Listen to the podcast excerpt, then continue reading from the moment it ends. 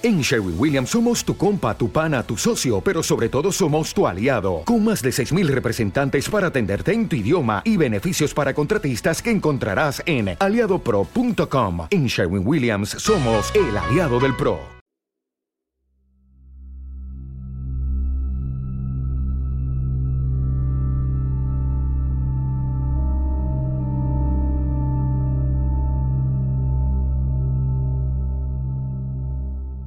Debía de tener seis o siete años cuando vivía en el Líbano.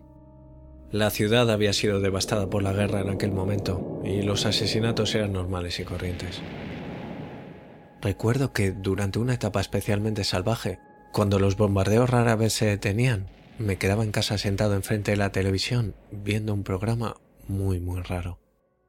Era un programa infantil que duraba 30 minutos y contenía imágenes extrañas y siniestras.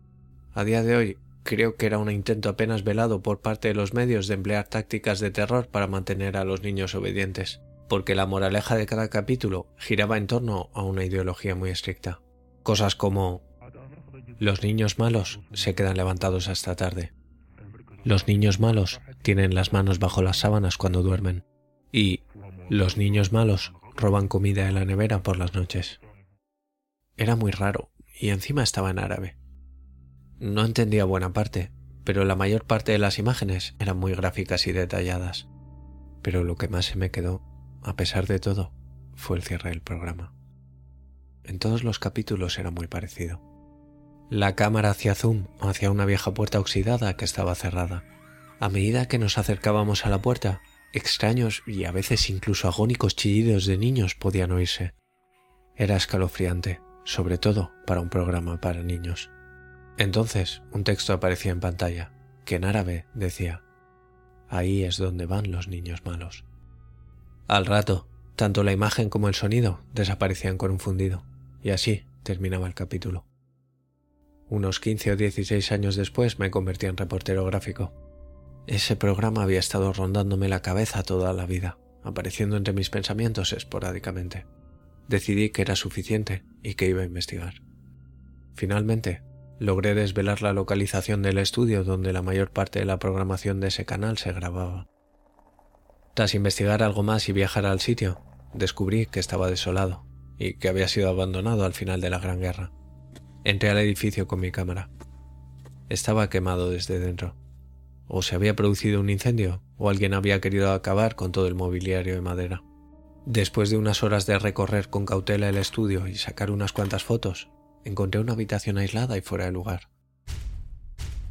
Tras romper algunos viejos candados, logré que la vieja y pesada puerta se abriera, y permanecí congelado en el umbral por unos largos minutos.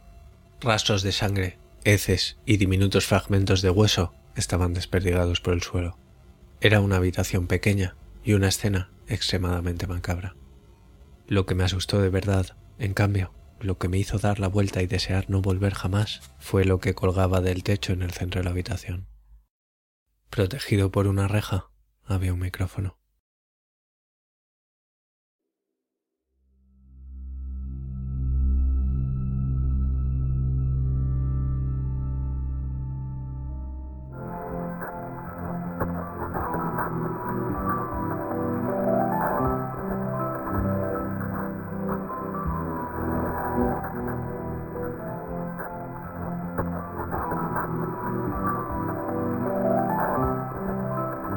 Soy Snaf, y esto que acabas de escuchar ha sido otro capítulo de Normal Podcast for Normal People.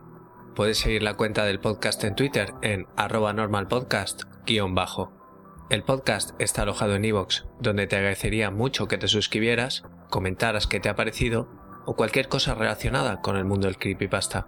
También puedes escucharlo en Spotify y en iTunes, donde te agradecería mucho una reseña.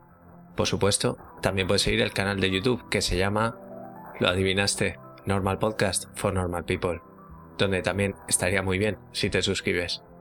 Si quieres pasarme enlaces raros, vídeos de Web o fotos malditas, puedes escribirme a normalpodcastfornormalpeople.com recordando que la A de normal es un 4.